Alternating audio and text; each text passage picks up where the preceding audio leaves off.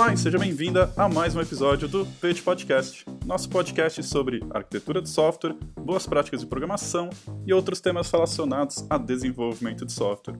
Eu sou Márcio Fres Davi e, como sempre, está aqui junto comigo o meu amigo e colega Juliano Martins Silva.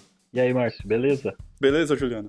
E hoje a gente vai gravar um episódio bem especial porque temos a presença de mais duas pessoas aqui com a gente. O Leonardo Leite. Opa, boa noite pessoal, ou bom dia ou boa tarde, a depender da hora que você estiver ouvindo.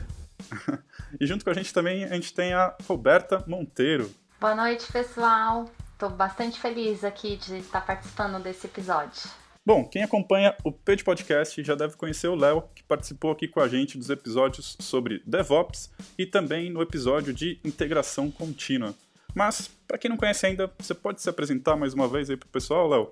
Opa, boa noite. Meu nome é Leonardo Leite, sou desenvolvedor de software, faço também doutorado na USP sobre DevOps. Então, os outros episódios que eu participei tinham mais a ver com as coisas que eu estudo também, além de aplicar no trabalho. Mas hoje é um assunto que, que eu faço no trabalho, aplico, mas não estudo sobre isso. Então vai ser bem a, a visão prática que eu tenho mesmo.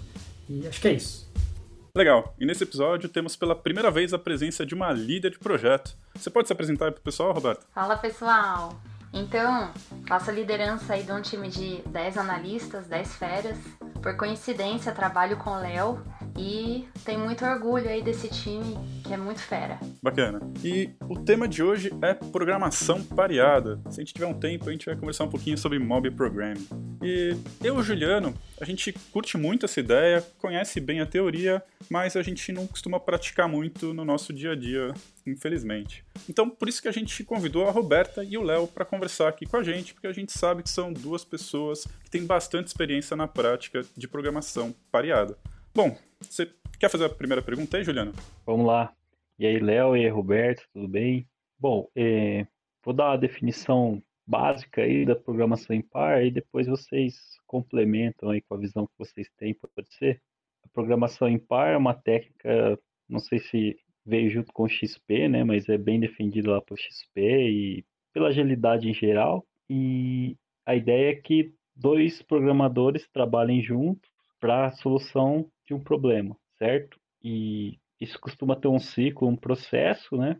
Então eu queria que vocês comentassem aí um pouco na experiência de vocês como que isso funciona e o que, que qual que seria uma, uma definição melhor para quem usa isso na prática. Então, é, aqui no nosso time, né, a gente recebe constantemente projetos, projetos novos ou desenvolvimento sobre um produto já existente e é natural que quando a gente é, inicia aí a, a Inception, né, a gente está descobrindo o que tem que ser feito, que a gente se depare aí com uma quantidade grande de tarefas, né, para percorrer aí ao longo desse desenvolvimento. Então, muitas pessoas elas acreditam que, puxa, eu tenho N tarefas, N desenvolvedores, ah, vou sair distribuindo e é, a gente vai conseguir aí alcançar um bom ritmo. Mas é aí que, que na verdade, é, a técnica de programação por par ela vem justamente provar, né, com, com fatos e dados de que você tendo aí é, esse par focado na solução daquele desafio, a gente tem um ganho, né? Um ganho de produtividade e, e inúmeros outros pontos que a gente vai discutir aqui ao longo desse podcast. Mas é basicamente isso. Então, quando a gente se depara né, com aquele, aquela quantidade imensa de tarefas, de lotes de trabalho, a primeira reação é: puxa, vou sair distribuindo, mas calma, né? Que a gente pode sim usar boas técnicas, a programação pareada é uma delas, que pode aí ajudar nessa questão de performance, de qualidade e muitos outros benefícios, né? Que a técnica traz. Legal, concordo bem com, com o que a Roberta disse. É, o Juliano falou da XP, né? Eu não sei se a programação pareada surgiu com a XP, surgiu um pouco antes, mas é legal você falar isso porque para mim veio com a XP, né? Teve uma disciplina que eu fiz no mestrado que foi bem importante, que chama Laboratório XP, que a gente na prática aplicava as práticas da XP, né? Então lá que aprendi, comecei a fazer isso de, por exemplo, testes automatizados e a programação em par também era uma coisa bem importante lá. E várias dessas coisas, né? Daí depois a gente trouxe para o trabalho e aplicamos até hoje. Bacana. Só lembrando aí, XP, né? Programação extrema, Extreme Programming, né? Para quem acompanha o podcast aí já sabe disso. mas sempre bom lembrar. Eu também conheci na XP, assim, quando eu comecei a ler a respeito, artigos e o próprio livro básico ali da programação extrema do Kent Beck, foi lá que eu conheci essa prática. Mas assim, programação pareada, muita gente acha que é só sentar junto, né? Então, eu vejo muito essa lenda, assim, esse estigma de que colocar duas pessoas juntas, é, uma vai ficar, sei lá, olhando o celular ou não vai prestar atenção, não vai fazer nada, só vai ficar olhando a outra pessoa programar. E, claro, programação pareada não é isso. Mas existe muito preconceito, eu acho, assim, muito, muita ignorância assim, em relação à, à definição de como fazer programação pareada. Né? É uma técnica que não é, não é uma coisa tão solta, assim, não é só sentar no mesmo computador. Né? Existe uma teoria por trás. Vocês podiam falar um pouco sobre isso? Uhum. Sobre isso de ficar olhando o celular, tem uma metáfora. Eu, às vezes, eu fico com o pé atrás com metáforas, mas enfim. Que assim, o cara que está controlando o computador é o piloto, o outro é o copiloto. Tem uma ideia que o piloto, né, ele está focado no detalhe, na árvore, e o copiloto está vendo a floresta. Então, às vezes, enquanto o piloto está concentrado, codificando uma coisa específica, o copiloto está um pouco mais livre para refletir o contexto, de repente perceber aquele detalhezinho que passaria batido do piloto. Então, é nessa que também surge um código de mais alta qualidade. É bacana esse exemplo, né, Léo? E, e é bem isso mesmo. Se a gente for pensar hoje, a maioria da, das aeronaves elas poderiam voar de forma autônoma, né? O, o Boeing, por exemplo, ele, é, ele foi concebido justamente é, com essa com, essa visão de que ah, não há necessidade da intervenção humana. E ainda assim, as companhias aéreas fazem questão de ter um piloto e um copiloto, né? Isso também é, tem relacion, relacionamento com a questão de mitigar riscos, mitigar problemas, né? Ter que executar uma ação muito decisiva num momento importante. Então, essa questão de, ah, eu tenho um piloto e um copiloto, ela vem mesmo para somar. Enquanto um tá ali muito concentrado num ponto específico, o outro tem uma visão mais ampla, e aí pode daí nascer boas ideias ou até mesmo um problema que ninguém perceberia se aquele copiloto não tivesse tendo essa visão mais ampla.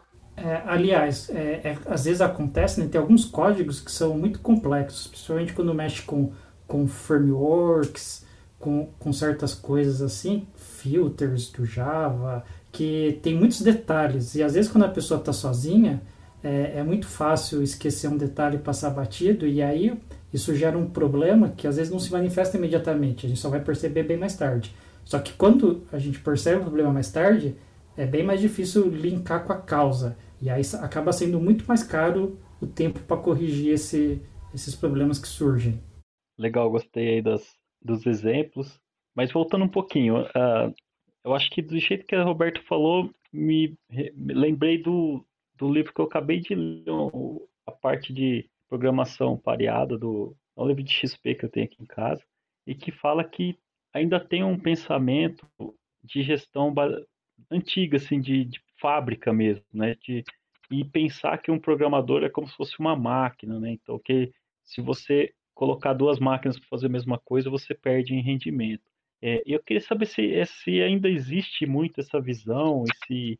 Aí eu vou.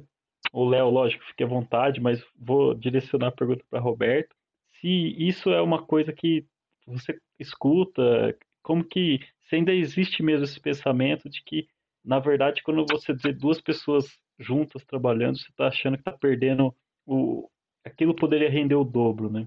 É, então, Juliano, assim, muitos líderes, né, é, já tem é, é, uma visão bacana, né, de que a programação pareada ela é sim mais performática e tem um milhão de benefícios, né? Mas algumas pessoas ainda têm aquela visão antiga, né? Como se fosse tabu de que, ah, bom, então é, construir software é como uma fábrica, uma linha de produção, a gente faz movimentos repetitivos, você está codificando, então se, quanto mais pessoas eu colocar na esteira, mais linha de código sai do outro lado. Mas a gente sabe que não, né? É uma atividade bastante abstrata, que exige muita concentração e que o par ele justamente está ali para te ajudar né, a mitigar problemas, erros, é, uma visão mais é, ampla né, daquilo que está sendo construído. E, e, infelizmente algumas pessoas né, da, da alta administração, da liderança, ainda têm aquela visão antiquada, né?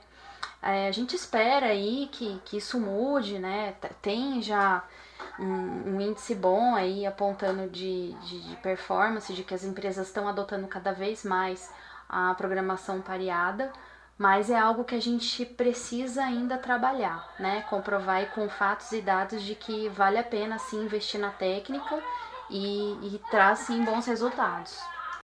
Eu queria voltar ali pro piloto navegador que o Léo comentou, né? Acho que é, é a forma mais tradicional aí de, de fazer programação pareada, mas é, eu acho difícil, assim. É, eu, eu, gosto muito, é muito legal, mas as, principalmente as primeiras vezes que eu fui tentar fazer isso, é, eu precisei de muita disciplina, assim. Precisava ficar o tempo inteiro me concentrando para eu, na posição de piloto, não sair fazendo tudo sozinho, assim. Porque às vezes né, você tá com uma solução já na sua cabeça ali, você tá com a mão no teclado e você quer codificar ali, você já tá acostumado, né, com, a, com aquela coisa de sair fazendo a solução. E às vezes tem uma, a comunicação não, não tá fluindo tão legal com, com a pessoa ali com, que está fazendo o papel de, de navegação, de navegador.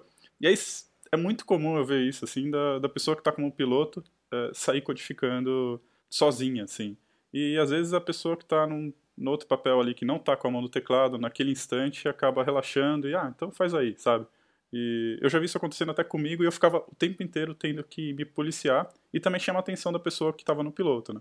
Às vezes a pessoa começava a programar e falou, oh, peraí, né? Tipo, eu não falei, não, não é pra você sair programando aí, calma, né? E vocês tiveram algum tipo de desse tipo de problema, assim? Tem alguma dica para conseguir é, contornar essa situação, se é que vocês tiveram algo desse tipo? Primeiro, acho bem legal isso aí que você falou, porque olha só, então você tem essa dificuldade que você tem que falar para pessoa o que, que você está pensando. Só de fazer isso, você está explicando sua ideia e é uma oportunidade de debater ideia para ver se realmente é uma boa ideia. Então, isso já é outra que ajuda a ter o código de maior qualidade. Mas às vezes é difícil mesmo, às vezes também acontece comigo. Eu já tô com a ideia e a pessoa. E, e remoto isso é um pouquinho mais difícil, né? Acho que quando tá presencial é mais fácil você, né, nesse momento, rabiscar assim, o, o papel para explicar a ideia. Mas aí no, no, remoto você tem que ter tem que ter um pouco mais de paciência mesmo, acho que é o jeito. Uma coisa que ajuda também, né, aí falando mais no lado do líder, é que, no geral, os lotes ou as tarefas, elas têm é, dois responsáveis, né? Então, é bacana criar esse hábito. O líder, é, se você estiver usando um board que dá para você colocar lá a tag com o nome da pessoa ou o rosto da pessoa, você lembrar que o ideal é que os lotes, as tarefas, tenham lá dois responsáveis isso também vai trabalhando esse senso de propriedade coletiva dentro do time, porque o lote ele não é de uma pessoa, né? É no mínimo duas pessoas que estão vinculadas, então é, parece que não, parece que é besteira, mas é, isso faz diferença. Lembrei de outra coisa que talvez ajude o Márcio que a gente faz, que é revezar, né? Não pode ficar uma pessoa direto. É, não sei se tem gente que se reveza por tempo, né? Lá a gente costuma revezar meio que por commit, né? Deixa concluir um raciocínio, mas normalmente não fica diretão só uma pessoa. Então acho que esse revezamento já vai ajudar a quebrar um pouco, porque se o cara tá meio de copiloto meio voando, na hora que revezou para ele, opa, aí já vai ter que reestruturar as ideias. E aí se ele sabe que vai ser piloto logo, então acho que já já vai prestar mais atenção antes.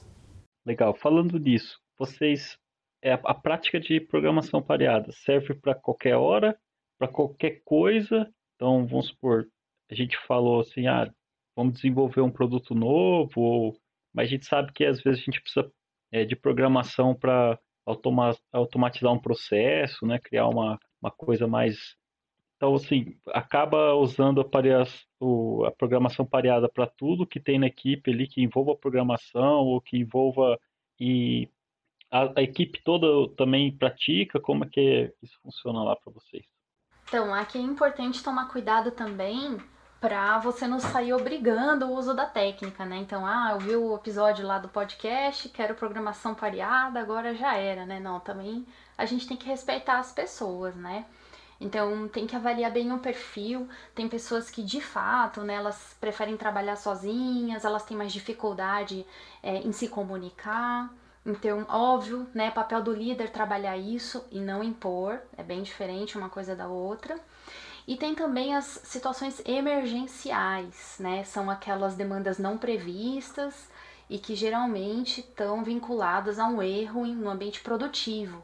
As demandas emergenciais, por uma questão aí é, de criticidade, algumas são é, executadas por uma única pessoa. É né? um problema pontual, eu sei quem é que pode resolver, ou a pessoa mais adequada, rapidamente ela atua. Ou demandas desse tipo requerem uma força-tarefa do time. E aí a gente chama de swarm ou enxame, né? Então eu preciso de várias pessoas do time para solucionar um problema de alta criticidade. Então também tem essa opção. Nenhuma dessas que eu falei é programação pareada, mas são outras técnicas que a gente utiliza. Mas, em resumo, é importante também a liderança respeitar isso, né? Conhecer os analistas, o perfil, ver quem é que tem sinergia e incentivando aos poucos, né? Então, puxa, fulano adora fazer par com ciclano, aí de vez em quando dá uma mexidinha ali, experimenta um outro, porque senão a, a sinergia aí fica, fica demais, né? É, isso é importante também, esse revezamento de duplas, né? Você não ficar sempre com a mesma pessoa para ir disseminando os conhecimentos na equipe. Mas voltando para a pergunta do Juliano, é, tem um, um, outro fator também que a gente poderia pensar de ah, quando que não vale a pena parear? Alguém poderia dizer, ah, quando você tem uma tarefa que é tão simples, tão braçal, não tem muito esforço intelectual, então talvez não, não vale a pena parear. Concordo, mas, por outro lado, esse tipo de tarefa, ela tem que ser exceção. Porque se você faz muitas vezes uma coisa braçal assim, é, será que está certo? Será que não tem como você automatizar isso. Então isso é uma coisa que a gente faz às vezes, por exemplo. A gente tem muita questão de integração que em vez de usar um formato tipo JSON, tipo XML, a gente usa strings sequenciais. E aí em vários projetos tinha que picotar essas strings de acordo é, a primeira posição é o nome, tem 40 posições, a segunda é o CPF, tem tantas posições, e aí você faz o programa, é um programa bem braçal que vai picotando isso. Mas aí depois a gente tá até open source, a gente desenvolveu uma biblioteca que é o Olfatiador, que automatiza bastante essa tarefa. E agora é bem rápido fazer isso. Então, como é rápido fazer isso, então nem é mais assim, ó, uma tarefa que eu vou pegar um tempo fazendo e que eu vou ficar sozinho então. Então, conforme a gente vai automatizando as coisas, eu acho que essa desculpa vai, vai caindo. Legal. Eu achei bem interessante ali a, a colocação da Roberta, né, de de não impor, de ser uma coisa que você tenta incentivar. E eu queria saber como é que nasceu isso no, no time de vocês, né? Porque é, até onde eu sei, inicialmente acho que vocês não praticavam isso, né? Em algum momento vocês começaram a praticar e eu não sei exatamente como, quando que foi isso, como que foi, vocês puderem contar um pouquinho de quem que trouxe a ideia de fazer isso, foi o pessoal mais, uh, mais técnico ali, ali, os analistas, ou partiu da liderança, e como é que foi essa discussão e como, como, como começou? Como é que vocês introduziram essa prática no time de vocês? Então, no nosso time, né, quem trouxe esse conhecimento foi justamente o Leonardo.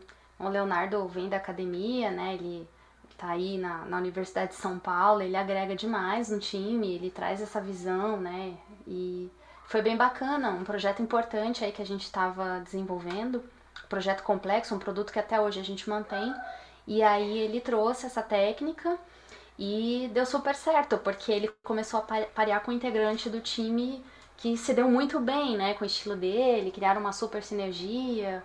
E, e, o código foi fluindo, a gente foi vendo a coisa acontecer e aquilo foi contaminando positivamente os demais integrantes do time. Então, hoje é uma coisa muito natural, mas eu imagino que para aquele time que ainda não tem, ou não, nunca usou, experimentou a técnica, tem que dar os primeiros passos, né? Então é importante a liderança ter esse olhar, essa sensibilidade e, e ajudar a, a, introduzir a técnica.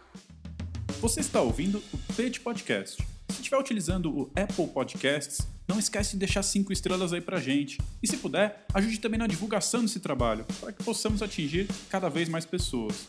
E a gente curte muito ouvir vocês. Nossos contatos no Twitter estão aqui na descrição desse episódio. Bora trocar uma ideia lá? Bom, queria falar um pouco mais assim, do, do que vocês conseguiram de fato trazer de benefícios para a equipe, né? Estava até lendo esse, a respeito, né? Programação em par e, e me deparei com uma coisa que me assustou assim no começo e depois no final do parágrafo que me deu uma aliviada, né?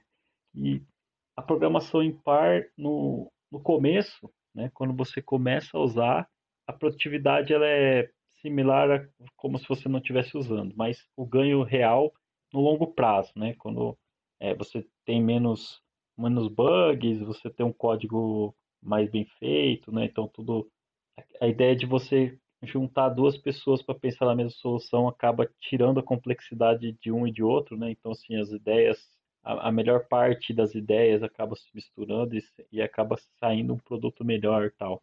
Vocês concordam com isso? Foi mais ou menos isso que aconteceu? No começo teve uma queda e depois vocês acabaram ficando melhor, pareando e colheram fruto a longo prazo? Como que isso aconteceu lá com vocês?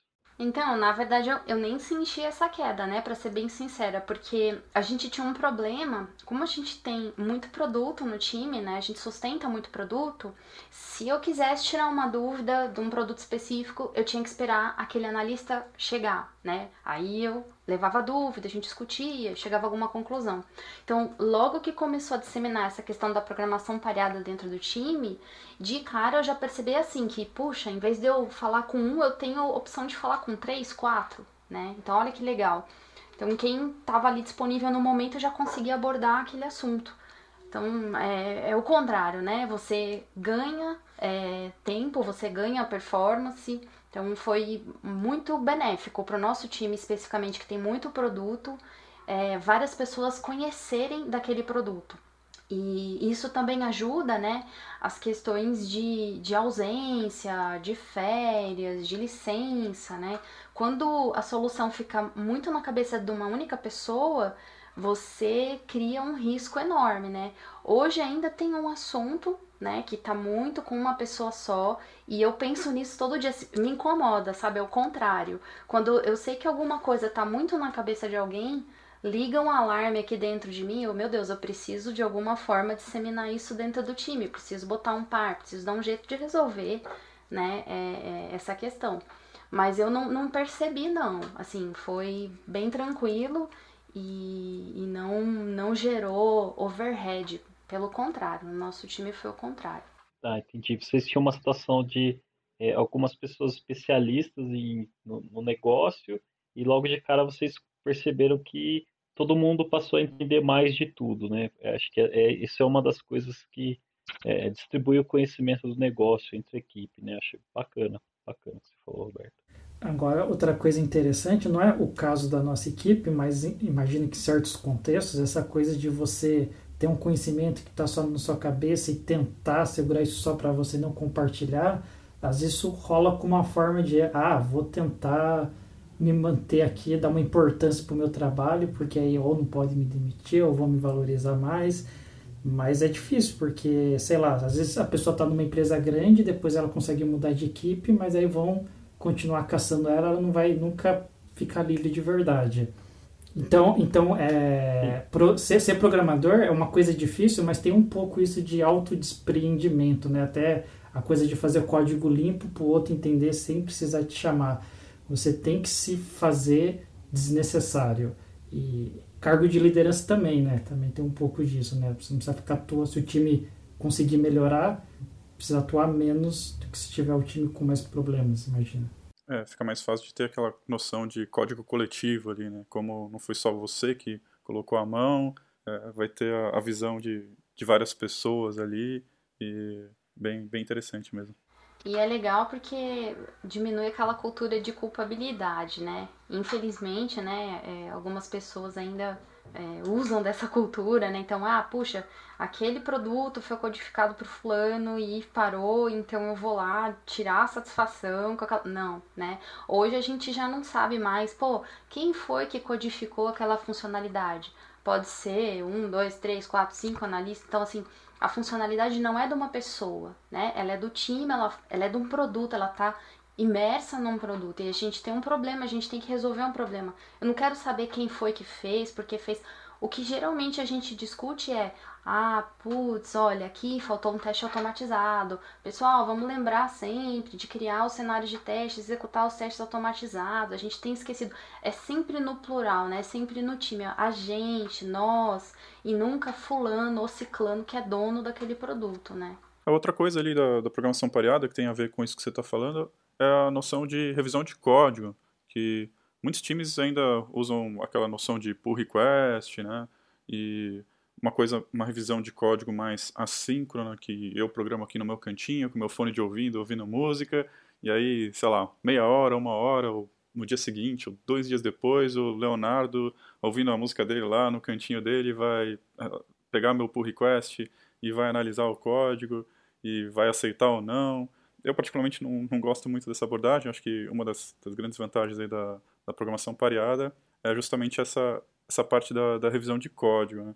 E como é que vocês veem essa, essa parte? Assim, vocês, vocês, conseguem notar uma melhoria uh, no código? Porque a gente, a gente falou aí da, da parte de negócio, né? de disseminação de, de conhecimento do negócio, mas também tem a, a parte técnica, assim, né? porque às vezes você está lá e você pega um código de uma pessoa e ela está usando alguma coisa ali de uma forma meio errada, que você tem uma forma melhor de, de, de fazer, mas quando você olha, nossa, já, já tem um monte de lugar usando, e aí fica mais complicado de, de refatorar e melhorar. Né? Como é que é? Vocês, vocês, sentiram isso também no, no projeto de vocês? Tá, então, isso aí o que, que eu penso? Seguinte, a revisão assíncrona, que é a mais tradicional que o pessoal faz por aí, na verdade a gente quase nunca fez isso, muitas poucas vezes.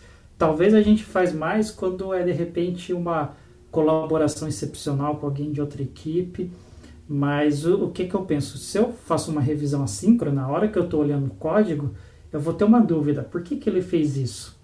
E aí eu vou assumir um porquê e vou comentar achando que foi isso, mas talvez não foi. E aí quando ele lê, não, o Léo não entendeu, não era isso que eu quis fazer, tá? E, então fica muito mais improdutivo. Quando a gente está programando junto, né, já vai falando e tal, e eu acho muito melhor. O que acontece às vezes, que eu acho interessante também, por diversos motivos, até por questão de horário, que às vezes a gente trabalha em horários um pouquinho diferentes, tem vezes que a gente faz algum código que está fazendo uma funcionalidade, né, vai ficar algumas, alguns dias ou semanas fazendo uma funcionalidade, e aí eu tenho uma dupla para fazer essa funcionalidade e a gente não está o tempo todo junto. Às vezes está sozinho, às vezes está ele sozinho, às vezes estamos dois. E aí, quando ele fez a parte dele sozinho, aí quando a gente vai começar a juntar, ele explica o que ele fez. Então é meio que uma revisão de código, só que síncrona. Isso também acontece em outros cenários. Em alguns casos, a pessoa acaba tendo que fazer sozinha. Então aconteceu bastante recentemente, né? Uma colega estava fazendo sozinha a funcionalidade, mas de vez em quando ela ia me mostrando o código para ver como é que estava. E a gente debatia e eu fazia a revisão mas isso síncrono. E aí é legal porque aí, aí eu já olho e pergunto, ah, mas isso aqui por que que tá assim? Isso aqui acho que podia melhorar. E a gente já vai discutindo e alterando junto. Então acho que é bem, bem mais eficaz. Mas se tiver pareando os dois juntos é melhor, porque antes mesmo de fazer a coisa que talvez não seja melhor, a gente já endireita. Aí o outro é a revisão síncrona. A pessoa fez e aí já está feito. Então, dependendo se for refazer algo, é um certo retrabalho. Agora a revisão assíncrona, daí é a, mais, é a menos eficiente ainda. Acho que é isso. Ah, e uma coisa que é legal a gente reforçar é que a técnica de programação pareada é independente da tecnologia, né? A gente está exatamente agora com um lote de trabalho que ele vai ser 100% desenvolvido em grande porte, mainframe, e a gente está com um par envolvido naquele lote. Então, é independente da tecnologia, o que também é, é muito bacana, né? Isso faz que, que o pessoal também aprenda, consiga aprender de tudo ali da tecnologia que rola, porque às vezes você tem várias, vários projetos, vários sistemas dentro do, do mesmo time, né, que o mesmo time cuida e que envolve várias tecnologias. Isso aí acho que é bacana. E, sei lá, já trabalhei, trabalho, né, com pessoas que estão assim meio que setorizadas dentro da, da própria equipe, né, porque se chega alguma coisa para fazer determinada tecnologia, é só ela que conhece. Então acho que isso aí também distribui o conhecimento técnico.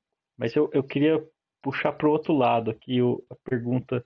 Vocês têm uma situação interessante, que a Roberto falou que não, quem se sente confortável faz par, acabou de falar que tem um lote que vai usam outras técnicas também que não necessariamente é programação pareada.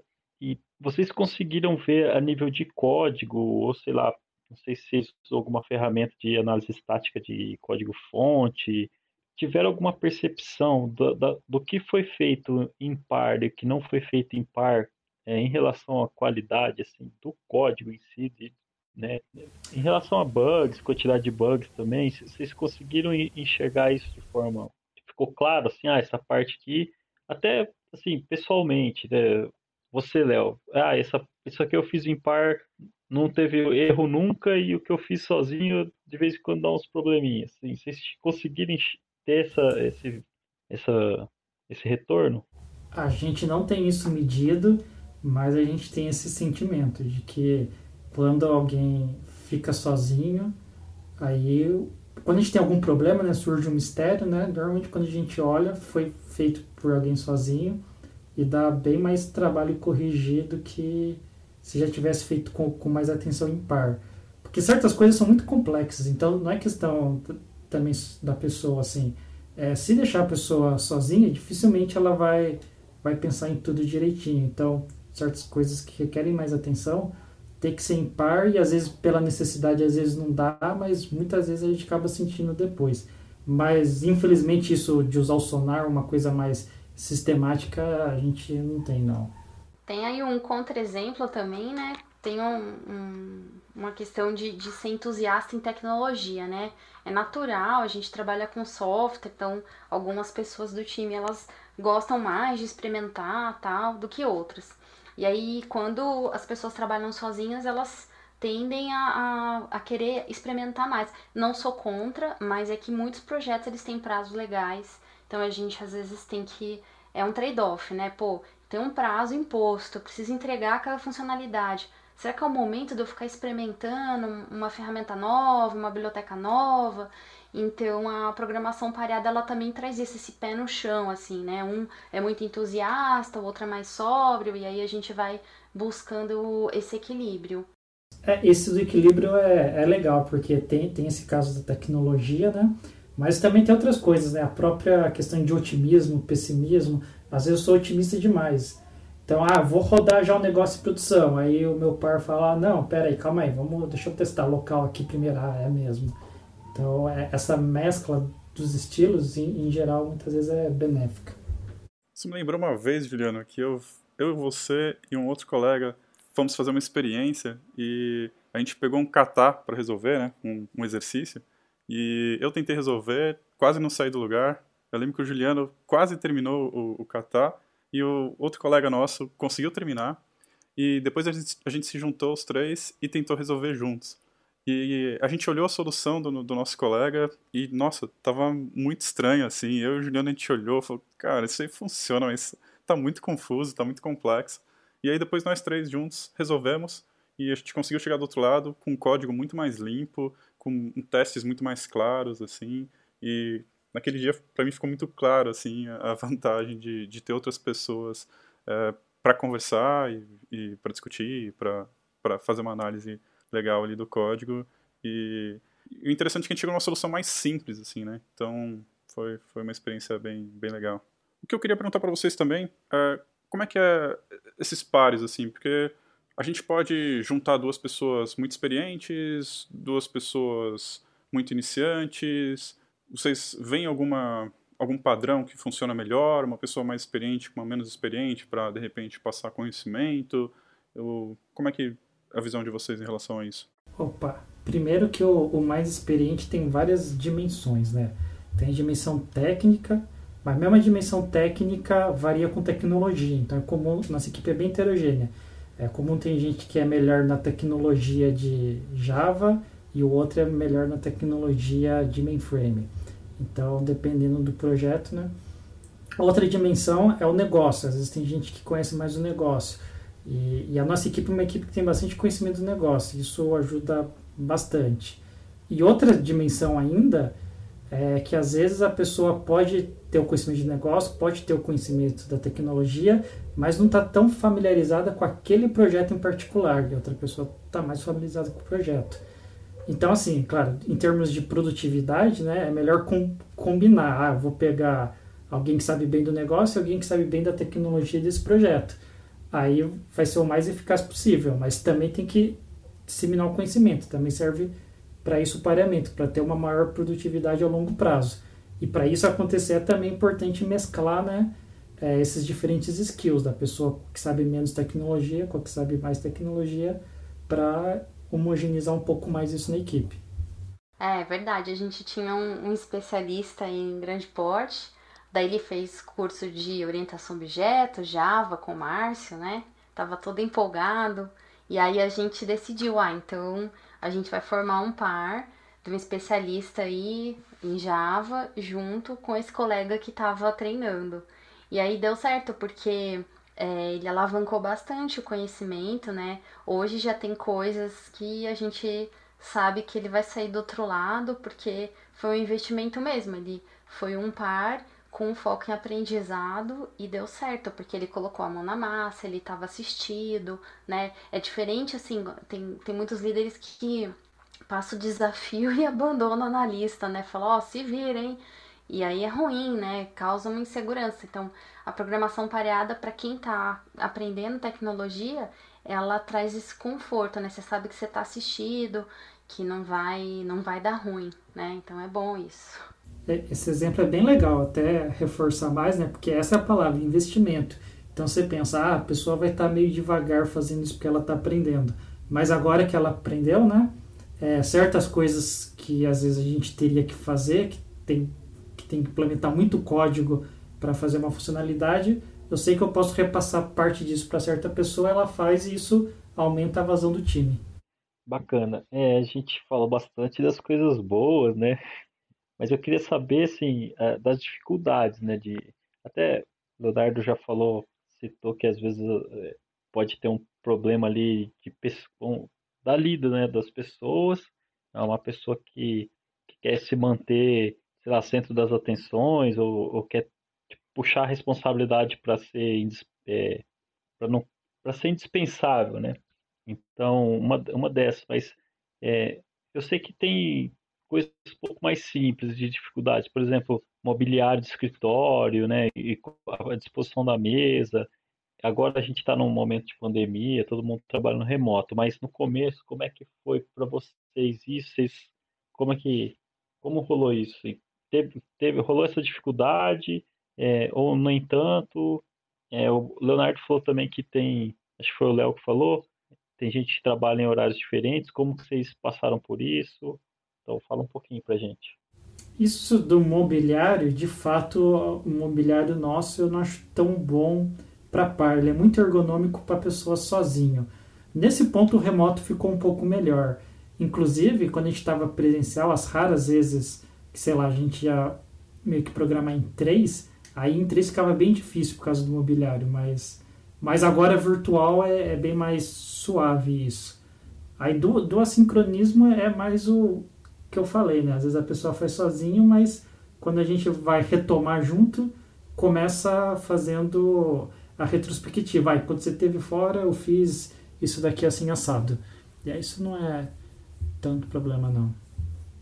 E, e hoje, né, na nossa reunião diária, muitas vezes a gente forma o par ali, né? Então, geralmente na reunião diária as, as pessoas reportam as dificuldades e aí naquele momento ah, fulano, ó, será que você pode hoje à tarde aí reserva uma horinha aí do seu tempo?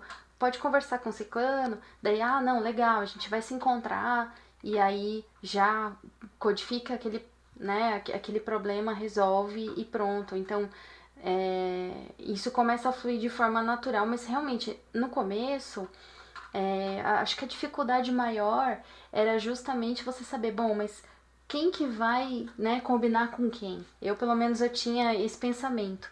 Mas é natural, depois todo mundo começa a disseminar aquele conhecimento de negócio, de tecnologia, de padrão. Então não, não precisa ter essa preocupação, ah, quem é que vai ficar? Porque naturalmente você tem várias opções, né? É como se fosse um jogo de tabuleiro. É você saber é, fazer o um movimento certo, na hora certa, e, e, e aí não tem problema. Só que o que acontece, né? Como eu falei, tem pessoas que elas não querem, né, trabalhar juntas, né, programação pareada, porque é um estilo muito próprio, ou a pessoa só quer trabalhar com uma única tecnologia. Eu sei que a gente tem que né, trabalhar é, o conhecimento, a multidisciplinaridade, mas a gente também tem que olhar as pessoas de forma única. As pessoas são únicas, então é o contexto. Poxa, eu tenho um super especialista, ele é da década de 70, ele logo vai se aposentar. E por que é que eu vou obrigar ele a aprender uma nova linguagem? Né? Ele veio do modelo estruturado, eu vou falar, não, agora eu quero você aprender orientação objeto, programação pareada, nanana. E o cara é bom no que ele faz. Então, tem que ter esse senso, né? Mas uma coisa também que, que é legal, assim, não, não é só na programação pareada, não. Aí eu acho que serve para qualquer, qualquer cenário, né?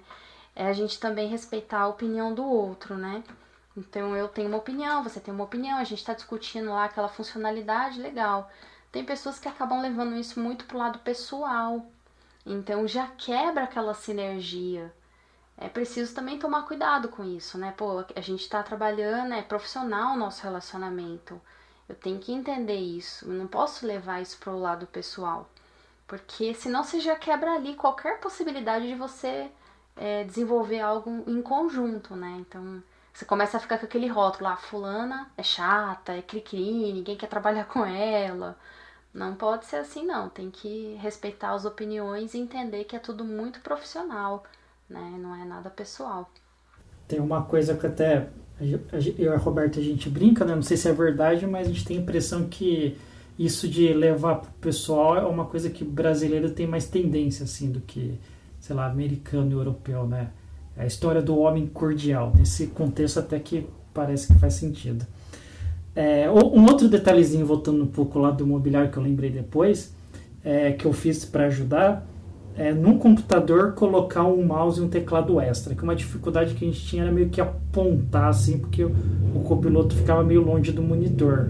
Então, plugando o teclado mouse extra, o copiloto ele não usa normalmente, mas ele consegue intervir rapidamente para apontar uma coisa ou uma ideia que ele teve escrever. Então isso ajudava bastante. Isso é uma coisa que por outro lado também no remoto está um pouquinho mais difícil porque a gente usa o Google Meet e aí o copiloto não tem como interagir na tela. Aí quando está programando assim, tipo no Eclipse, dá para falar, ó, na linha tal. Mas às vezes se está navegando no site tem que ficar mais para cima, direita, esquerda. É um pouquinho mais complicado. Teve até uma vez que eu tentei usar um laser, aqueles lasers de apontar, mas aí depois eu desisti.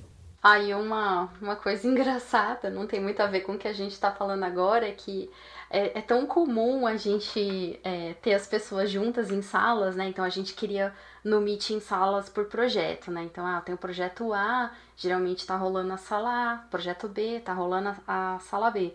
E aí, às vezes, eu quero falar com alguém específico do time, daí eu pergunto pro Léo, Léo, você tá com fulano? Dele, não, não tô.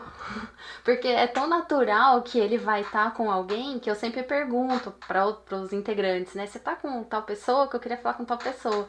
Porque é, dificilmente as pessoas vão estar sozinhas, isoladas, né? Natural que esteja em dupla, em trio, enfim. Então é uma curiosidade. Legal, boa. Ah, isso tem um pouco a ver com a pergunta que eu queria fazer. Mas antes eu queria só fazer um comentário em relação ao que o Léo falou. Tem uma ferramenta que é a Code Together. Eu, eu cheguei a experimentar ela junto com o IntelliJ e o pouco que consegui ver ali, experimentar, eu achei ela bem interessante, assim. Que aí é, você não espelhava a tela, assim, né? Você conecta a sua IDE com, com a IDE de, de outra pessoa ali. Tipo, vira um servidor e aí a pessoa se conecta e aí as duas conseguem mexer e você consegue até configurar para, ah, eu quero seguir o que aquela pessoa está fazendo. E aí, se ela abrir um arquivo, se ela editar alguma coisa, automaticamente essa IDE vai, vai seguir ela. E teve algumas coisas que, para mim, pessoalmente, não funcionou muito legal. A parte do completar código, por exemplo, quando a pessoa apertava o ponto e aí abria aquele pop-up assim com as opções, aí para outra pessoa não estava sincronizando é, e não aparecia isso, então é, isso atrapalhou um pouco, mas talvez seja alguma questão de configuração que eu não, que eu não, não explorei muito, mas foi uma ferramenta bem legal aí né, nesse sentido. É, acho que vale a gente tentar, mas eu fico com o pé um pouco atrás, porque a gente não fica o tempo todo na ideia A gente vai bastante para o navegador, tem projetos que a gente abre o Inkscape para editar PDF. Então a gente vai abrindo outras coisas também. Não sei o quão fluido isso ficaria. É verdade. Mesmo quando eu fui só experimentar ali, aconteceu isso. Da pessoa, a gente estava desenvolvendo um sistema web e aí eu precisava ver ali, né, o resultado e realmente a gente teve esse problema. É, eu sei que o, Eclipse tem um navegador embutido, né? Talvez, talvez até será que funcionaria para esse caso usar o navegador dentro do Eclipse para ver o site, mas não sei se bota com muita fé, talvez. É, acho que vale a pena experimentar. Eu queria aproveitar, aproveitar o que a Roberta falou, que acho que entra um pouco com que eu ia, que eu estava aqui para perguntar. É, eu já vi muita gente reclamando e aconteceu também um pouco comigo quando eu fui tentar experimentar a programação pareada, de ser uma coisa muito mais intensa, assim, de exigir muito mais de mim, assim. Quando eu estou programando sozinho ali, eu acabo ficando um pouco mais relaxado e quando eu estou pareando com alguém, é uma coisa que, pelo menos para mim, assim, eu, eu, fico o tempo inteiro muito ligado, assim, que tá as duas pessoas ali, e, enfim, acaba sendo muito intenso, você fica o tempo inteiro ali muito grudado no, na solução e acaba sendo extremamente produtivo, mas uh, pode ser uma experiência bastante cansativa, assim, bastante, né, exigir muito da, da, pessoa. Eu não sei se vocês tiveram alguma coisa nesse sentido, e às vezes você está pareando, tá pareando com outras pessoas, assim, às vezes eu até ficar um pouco com vergonha, assim, de, de coisas totalmente bobas, às vezes, assim, do tipo, então, eu preciso ir no banheiro, sabe? Você pode. Precisamos dar uma pausa aqui pra, sei lá, preciso beber uma água, preciso. Ou preciso só dar uma pausa, assim, na minha mente não consegue. Não consigo trabalhar oito horas seguidas, assim, no, na minha mente ali no 100%. Pelo menos eu não consigo. Não sei se vocês já tiveram alguma coisa nesse sentido, se tem alguma dica. Concordo, é, é mais intenso mesmo. E, e até tem um lado interessante que você se distrai menos, né? De assim, ah, vou olhar um site aqui, olhar uma notícia isso acaba acontecendo menos. E isso, essas coisas, né, tipo de ir no banheiro e tal, né, aí você vai, vai pegando intimidade daí, né, não tem jeito. Mas no começo talvez para a pessoa possa ser estranho, mas, mas não tem como, né, você tem, tem que se abrir porque eu vou no banheiro toda hora e paciência. Então, é, eu não sei ainda, né, tô experimentando se isso é bom ou não, mas assim, no geral, aquela dupla de analista, eles têm uma atividade âncora, né? Aquela funcionalidade que está rodando no quadro, que vai entregar valor para o cliente. Mas eu faço uma brincadeirinha, né? A gente também tem outras atividades, né? A gente suporta produto, dá apoio para área de negócios, tem é, migrações, investimentos pequenos internos que a gente faz. Então eu faço a brincadeira, eu falo assim, então, na hora que você, que você estiver enjoado disso aqui, ó, Daí, faz isso aqui. Então, eu mapeio no quadro essas pequenas atividades também, que, lógico, né, é, fazem parte do dia a dia do desenvolvedor, né? O trabalho do desenvolvedor, ele é extenso, né? E, e eu uso como uma brincadeira. Daí, quando você estiver enjoado, ó, tem isso aqui. E eu acho que isso pode ser legal, porque é muito cansativo você ficar. Eu sei que é importante a gente focar, né? Todo trabalho tem começo, meio e fim, mas pode ser muito cansativo porque a atividade de desenvolver software ela é muito complexa, né? Ela exige muito raciocínio mental. Então aí dá aquela quebrada, daquela aquela alternada e aí durante aquele período ali menor você pode de repente fazer alguma coisa sozinho né? Eu estou fazendo uma migração de ambiente, ou tenho um, um, débito técnico aqui que eu quero quitar, e, e outras atividades, né? São diversas. Isso pode ser bom, eu estou experimentando isso com, com o time, vamos ver se daqui a um tempo se a gente vai ter uma opinião positiva ou negativa com relação a isso. Essas coisas que a Roberta estava falando até tem a ver, me lembrou com o que eu queria falar que tinha esquecido que é o seguinte, então realmente é bem mais intenso e você fica bem mais concentrado. Mas aí, ao mesmo tempo, se alguém do time quebra a concentração, né, se distrai por acaso por algum motivo, aí isso acaba derrubando os dois, né, até mais prejudicial. Então, às vezes acontece porque a gente tem muito produto, muita coisa, e aí às vezes a chefe fica escrevendo pra gente, aí a gente se distrai, larga o par, e aí isso meio que é que nem quando você está caminhando, né? Você está subindo a montanha, eu tenho a impressão que quando você para de andar, e aí você continua porque você está cansado, é pior se você ficar parando.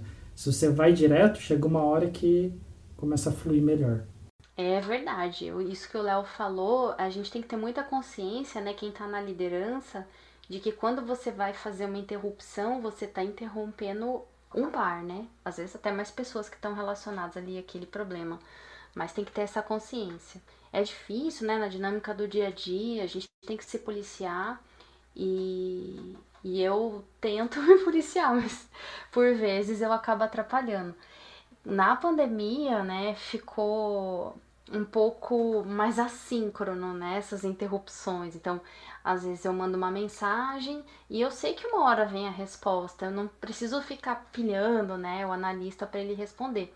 No trabalho presencial, era ruim, porque eu levantava da minha cadeira, ia lá, né, na mesa lá do pessoal, estavam lá dois, três, e acabava atrapalhando todo mundo. Então, é bacana que no, no, no, home office a gente tem essa consciência de, de trabalhar de forma síncrona, uma hora vem a resposta e se policiar para não, não interferir aí no trabalho do desenvolvedor. Por outro lado, talvez no síncrono você conseguia olhar né, e ver, nossa, o Léo e o colega lá parecem estar muito concentrados, melhor esperar um pouco. Enquanto que no assíncrono aí não dá para fazer isso e por mais que a gente possa não olhar, né, aquele barulhinho lá do comunicador instantâneo nosso já bota uma pressão já. Mas, mas não tem jeito. Entendi, Léo. Não vou descrever amanhã. Bom, queria perguntar mais uma coisa para vocês que minhas experiências com a maioria delas, né, com programação pareada, é quando uma pessoa está com muita dificuldade, tipo, travou, sabe? Acho que todo mundo passa por isso, né? tá com uma coisa complexa para fazer e de repente trava. E, tipo, tem gente que vai dormir, acorda de madrugada com solução. Bom, então, só que eu acho que é bem ruim quando você pega nesse ponto, porque aí a pessoa já está no limite dela, já tá, já cansou ali de tentar explorar aquele e não foi para frente, então achei já está irritada também. Você já pega um código que você não participou do começo, você acaba acontecendo isso de você não, é, numa hora que não estão pareando, chamar outras pessoas e ser pior do que se tivesse começado do começo? Ou vocês sempre que vão fazer coisa pareada faz é, desde o começo? Como, como que, assim, tem uma regrinha, se for parear, tem que pegar a funcionalidade do zero, fazer tudo junto? Ou acontece esse tipo de situação que para mim é ruim, a gente acaba ajudando, lógico, mas você tem que aprender aquele código que você não participou do começo e é isso aí. Isso acaba acontecendo e qual que é o, o que vocês acham? Tem regrinha não, mas acontece de tudo, mas é bem comum, né? Tô fazendo alguma coisa e travei, a gente chama, pede ajuda, mas assim, geralmente não acha ruim não, assim, de cá, eu vou lá ajudar e vou mexer com outro código, porque tem essa, a gente tem essa coisa de tentar entender de quase todos os produtos da, da equipe. É, o que às vezes é ruim, né? É porque ah, eu estou comprometido com outra meta e aí eu vou parar para ajudar, mas mesmo assim a gente para para ajudar. E acontece também de a gente estar tá pareando e o par trava. E aí esse é um dos casos, é, não sou muito fã de ficar programando em três direto, mas esse é um dos casos justificáveis que eu acho legal, que o par chama ajuda de mais outra pessoa e essa pessoa vem temporariamente para ajudar o par a destravar e depois dispensado. É verdade mesmo. Já aconteceu algumas vezes de ter um terceiro ali que entra para ajudar o par, né? Porque vem com a cabeça fresca, né? Não tá contaminado com aquele problema. Então, geralmente o resultado é positivo. E aconteceu também daí a gente pedir suporte, né? Então, tem algumas áreas da empresa que elas prestam suporte à tecnologia. Então, tinha o par, entrou a terceira pessoa e ainda veio o suporte. E, e foram realmente problemas bem complexos, né? Investimento mesmo, né? Bem baixo nível. E hoje mesmo, por coincidência, a, uma pessoa da área de negócios me escreveu dizendo: Nossa, faz muito tempo que aquele problema não acontece. Eu falei: É, foi um investimento que a gente fez. Então, olha aí como, como dá resultado, e o resultado é financeiro, né? A gente sente no bolso, na marca da empresa que se fortalece. E, e, vale a pena, né? É um período ali tenso, custoso, mas depois você tem a bonança aí, né? É isso aí, muito legal. Bom, pessoal, a conversa tá muito legal, muito legal mesmo, mas nosso tempo já tá estourado e Roberta e Léo, muito obrigado mesmo por terem aceitado esse convite. Eu gostei muito da conversa, foi bem bacana mesmo. E antes da gente terminar o episódio, tem alguma última coisa que vocês queiram comentar que a gente acabou esquecendo aí durante o episódio? Lembrei agora de uma coisa, não sei se é exatamente engraçadinha, né? Mas a gente comentou da situação da pessoa de férias se afastar e a equipe tem que se virar sem aquele conhecimento, né? Uma época lá na nossa empresa, o pessoal pegou mania de jogar vôlei na hora do almoço. E aí dessa época, né, tipo um, três meses, né, umas três, quatro pessoas se machucaram e ficaram um tempo afastada ou com, com um dedo assim com problema. Então, exemplo de coisas que acontecem que realça a importância da programação pareada. Eu lembro desses episódios aí, foi bem intenso e ah, não gosto nem de lembrar. e, isso aí, mas é legal, é um, a gente tem, tem imprevistos, né, a gente tem que estar preparado. Isso aí. E Roberto, tem alguma coisa que você queira dizer aí para finalizar o episódio? Ah, eu queria parabenizar vocês, né? É, disseminar conhecimento é algo muito nobre. É, fiquei bastante feliz de vocês terem me convidado. Não sei se, se eu atendi as expectativas, mas parabéns aí para vocês e, e continuem assim. Muito boa a conversa aí. Valeu, pessoal. Foi isso aí. Não, foi super legal aí a sua participação. Obrigadão, Roberto. E, Juliano, quer fazer algum fechamento aí? Eu queria agradecer a Roberta, o Léo, por terem aceitado o convite. Né? A conversa foi muito boa mesmo, gostei bastante. E é isso aí. Valeu, gente. Obrigado.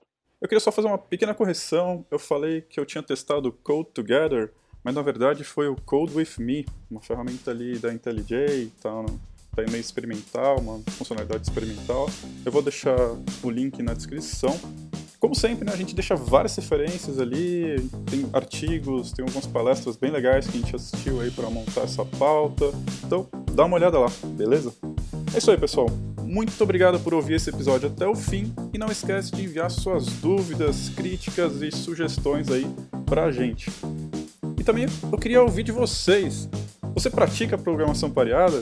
Se você não pratica, por que não? E se você discorda de qualquer coisa que a gente falou aqui, também manda a sua opinião aí pra gente, conta aí o que, que você acha, beleza? Nossos contatos do Twitter, LinkedIn e e-mail estão aqui na descrição. Então, por hoje é só e até o próximo episódio.